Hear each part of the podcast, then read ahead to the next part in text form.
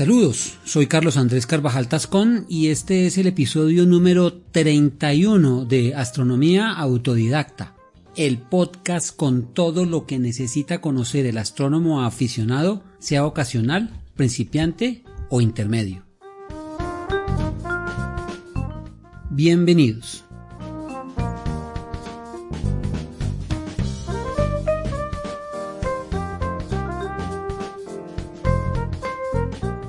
Con nuestros ojos vemos, miramos y observamos. Esto último es lo que hacemos en astronomía aficionada. Examinar atentamente el cielo, bien sea que lo hagamos sin instrumentos en lo que se denomina observación a simple vista o a ojo desnudo, o con ayuda de binoculares o telescopios. De cualquier manera, percibimos la luz que nos llega del espacio. Nos preguntaremos entonces, ¿qué es la luz? ¿Cuál es su naturaleza? Sobre esto trataremos en este episodio. Pueden encontrar imágenes, gráficos, tablas y otras ayudas en la página www.astrodidacta.org cuyo enlace dejo en las notas del episodio.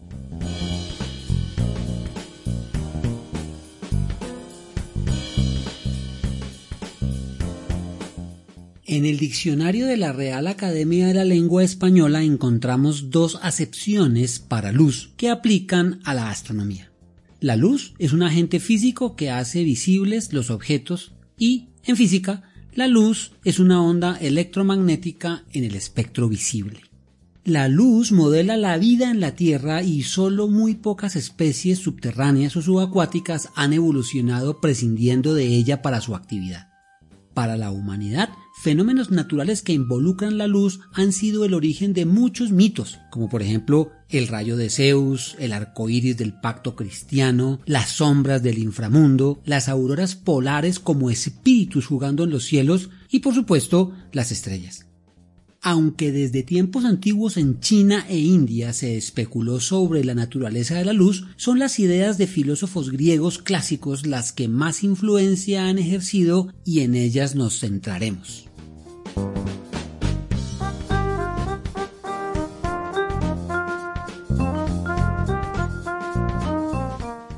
Desde un principio, los griegos se interesaron por el funcionamiento de la visión que creían se derivaba de la emisión por el ojo de una especie de fuego que permitía ver los objetos. Esta teoría fue postulada por Empédocles en el siglo V antes de la era común. Sin embargo, los atomistas discípulos de Demócrito, Epicuro y Lucrecio la rechazaron y proponían en cambio que eran los objetos los que emitían átomos facilitados por la presencia de una fuente de luz. Aristóteles, de otro lado, postuló que una sustancia considerada la quinta esencia o éter lo llenaba todo, permitiendo la transmisión de algunas propiedades intrínsecas de los objetos, haciéndolos visibles. La creencia de la emisión de partículas como mecanismo de la visión perduraría hasta nuestra era. En el siglo I, Herón de Alejandría la expone y defiende en su obra Dioptría, conociéndose como el modelo griego de la visión, o teoría de la emisión que sería apoyada posteriormente por Claudio Ptolomeo en sus estudios sobre la refracción de la luz.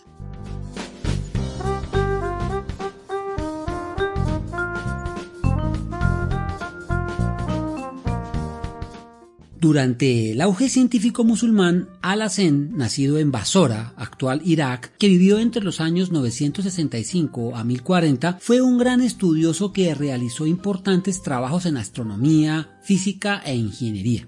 Sus contribuciones a la ciencia lo hacen merecedor del título de creador del método científico 600 años antes de Galileo. En su obra más importante sobre óptica llamada El libro de las perspectivas, propuso que la luz emitida como partículas por los cuerpos calientes se refleja en los objetos y era captada por el ojo, generando las imágenes que nos permiten verlos. Con esta claridad de conceptos, este tratado fue la obra básica de óptica hasta el siglo XVII. René Descartes defendió esta teoría que se llamaría la teoría corpuscular en ella, la luz está compuesta por corpúsculos que viajan a velocidad infinita y se transmiten de manera instantánea. Sin embargo, esta transmisión instantánea que requería una velocidad infinita de la luz se vería cuestionada en 1676 por Ole Christensen Romer, astrónomo danés, fue el primero en calcular la velocidad de la luz, aunque con bastante imprecisión, usando los tránsitos de los satélites de Júpiter al darse cuenta que su momento de contacto se retrasaba cuando la distancia entre la Tierra y Júpiter era mayor, lo cual indicaba que la luz tenía una velocidad definida. Estos cálculos fueron mejorados en 1849 por el astrónomo francés Hippolyte Fizeau, estableciéndola en 299.792 kilómetros por segundo. Si bien una velocidad inimaginable, estaba lejos de ser infinita. Adicionalmente, a la teoría corpuscular le saldría una competidora cuando en 1690 Christian Huygens publicó una obra llamada Tratado de la Luz, en la cual discrepa de la idea de que la luz consiste en partículas ya que éstas al chocar se distorsionarían y rescató el éter aristotélico como el medio en el que la luz se transporta en forma de ondas, igual que el sonido naciendo la teoría ondulatoria.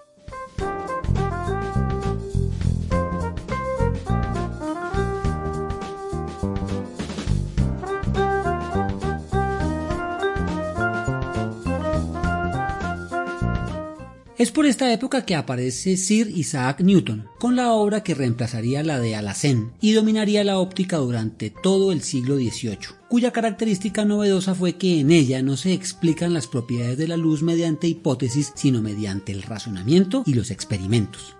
Newton se encontraba del lado de la teoría corpuscular, defendía que la luz estaba compuesta por cuerpos muy pequeños emitidos por los objetos brillantes y no por ondas, como indicaba Huygens. Además, demostró que las bandas de colores vistas en el arco iris forman combinándolas la luz del sol, a lo que llamó espectro, del latín spectrum, imagen o aparición.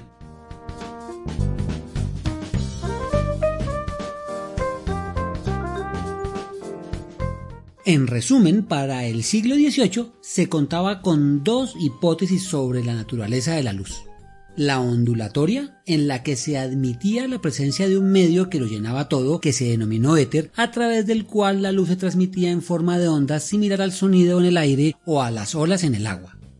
La teoría corpuscular, en la que la luz sería un flujo de partículas emitidas por un foco luminoso propagado en línea recta en un medio homogéneo. Esta última era la más aceptada entre otras porque su defensor era el prestigioso Isaac Newton.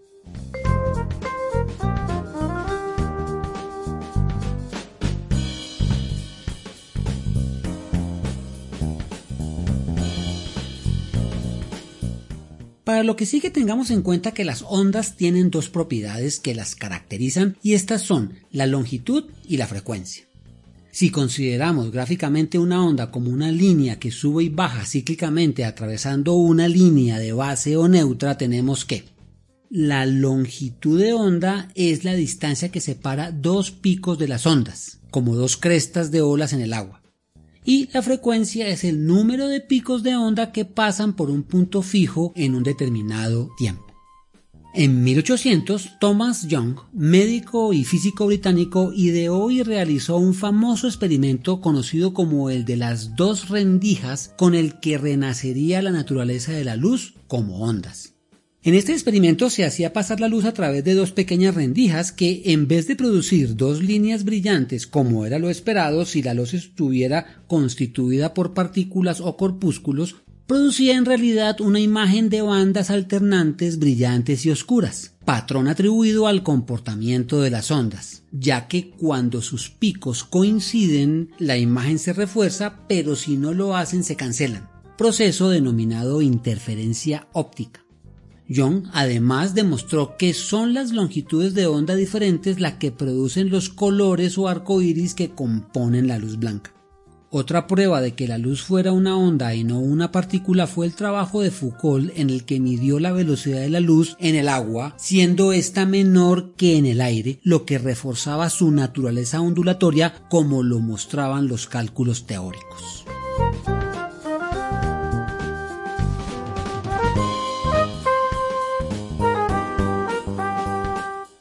A pesar de estas serias y bien ejecutadas investigaciones, la naturaleza ondulatoria de la luz tenía un gran tropiezo proveniente de la demostración de la inexistencia del éter en 1890 por Albert Michelson y Edward Morley, como vimos en el episodio 7. Así surgió la pregunta. Si no hay un medio en el que la luz se transmita en forma de ondas, ¿cómo se transmite en el vacío?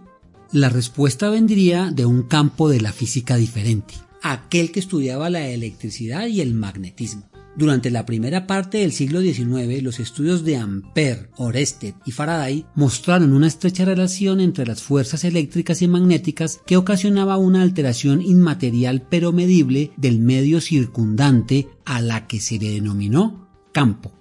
Así las cosas, una carga eléctrica está rodeada por un campo magnético y una carga magnética está rodeada por un campo eléctrico. Y yendo más allá, al mover una carga eléctrica se produce un campo magnético y al mover una carga magnética se produce un campo eléctrico. Parece un trabalenguas, pero así es la física.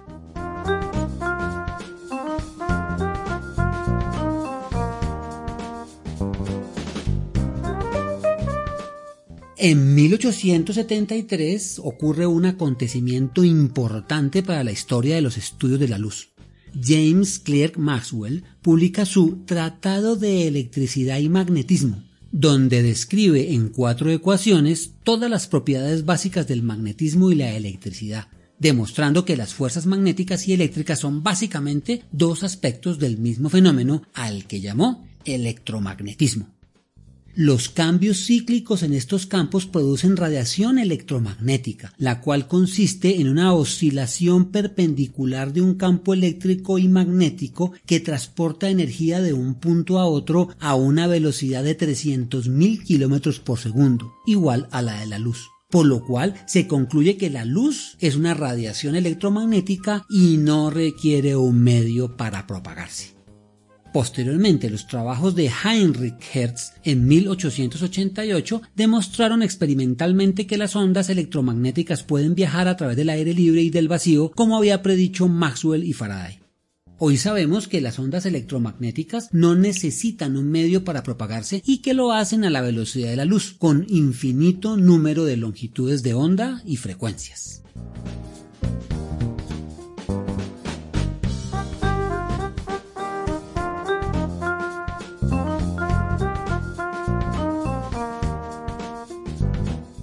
Entonces, para fines del siglo XIX se había comprobado que la luz tenía una naturaleza ondulatoria y que se autopropagaba a través del espacio vacío a una velocidad de 300.000 km por segundo, en forma de radiación electromagnética. De esta manera, se refutaba la antigua teoría corpuscular de la luz apoyada por Newton, sin embargo, como la ciencia siempre tiene sus idas y venidas, en este caso la teoría ondulatoria tan probada experimentalmente le amenazaban tres fenómenos que eran incompatibles con ella. La radiación del cuerpo negro, el efecto fotoeléctrico y el efecto Compton.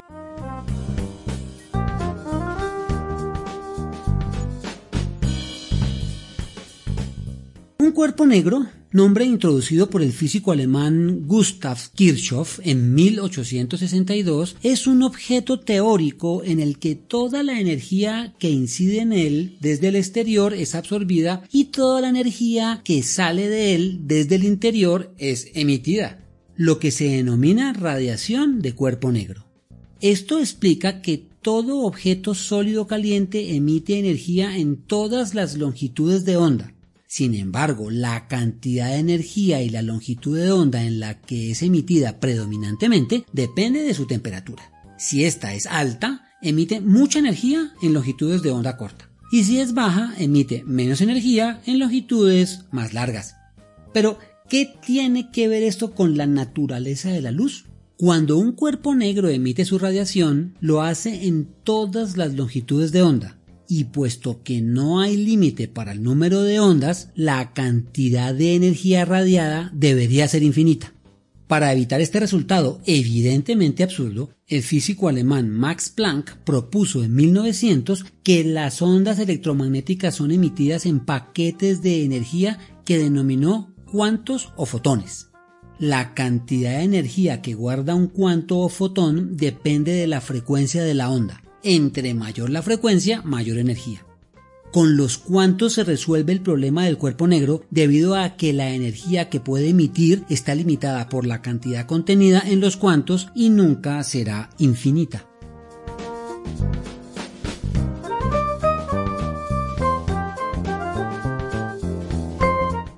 En segundo lugar, tenemos el fenómeno fotoeléctrico. Descubierto por el físico alemán Heinrich Hertz al observar que una chispa entre dos esferas metálicas era más brillante cuando sobre alguna de ellas incidía luz ultravioleta, y también que si iluminaba una placa de zinc con esta misma luz se cargaba positivamente.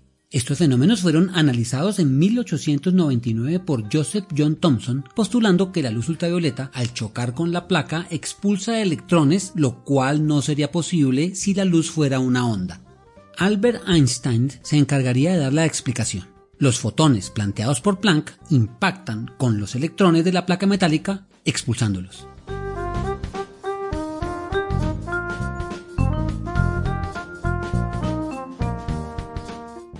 Finalmente, el efecto Compton, descrito por el físico Arthur Compton en 1923, muestra que hay un aumento de la longitud de onda de los rayos X cuando estos se dispersan después de chocar con un material como el carbón. Explicó que esto se produce cuando una partícula de energía o fotón choca con los electrones. Estos tres fenómenos comprobaron, sin lugar a duda, que la luz y en general la radiación electromagnética está compuesta por partículas como lo habían propuesto los antiguos atomistas y Newton, pero no quitaban las características de onda que habían sido comprobados por los otros experimentos.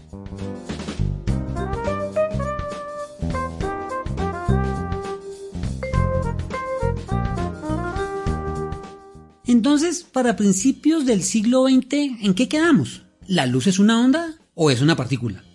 En 1924 el físico francés Louis-Victor de Broglie formuló la hipótesis en la que afirmaba que toda la materia presenta características tanto ondulatorias como corpusculares, comportándose de uno u otro modo dependiendo del experimento específico. Por tanto, se definió que la luz tiene un comportamiento dual onda-partícula, se propaga como onda, pero su energía está contenida en pequeños corpúsculos denominados fotones. Como lo escribió luego Stephen Hawking, se considera que la dualidad onda-partícula es un, concepto de la mecánica cuántica según el cual no hay diferencia fundamental entre partículas y ondas. Las partículas pueden comportarse como ondas y viceversa. Cierro comillas.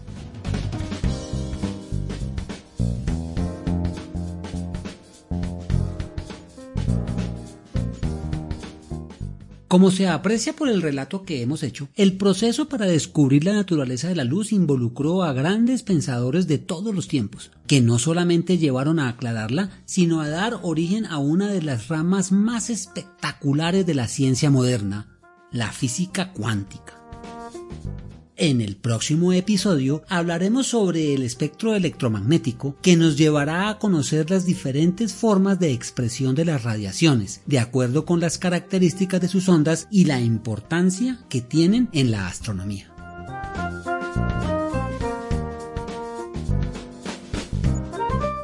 Agradezco la revisión de este material a mi padre Luis Carvajal, quien ha sido mi compañero incondicional de afición, estudio y observación. Para hacer más visible este programa y así poder llegar a otros aficionados o aquellos que aún no lo son, les recuerdo que si les parece bien pueden suscribirse, comentar, calificar y compartirlo. Espero también sus comentarios en astrodidacta2020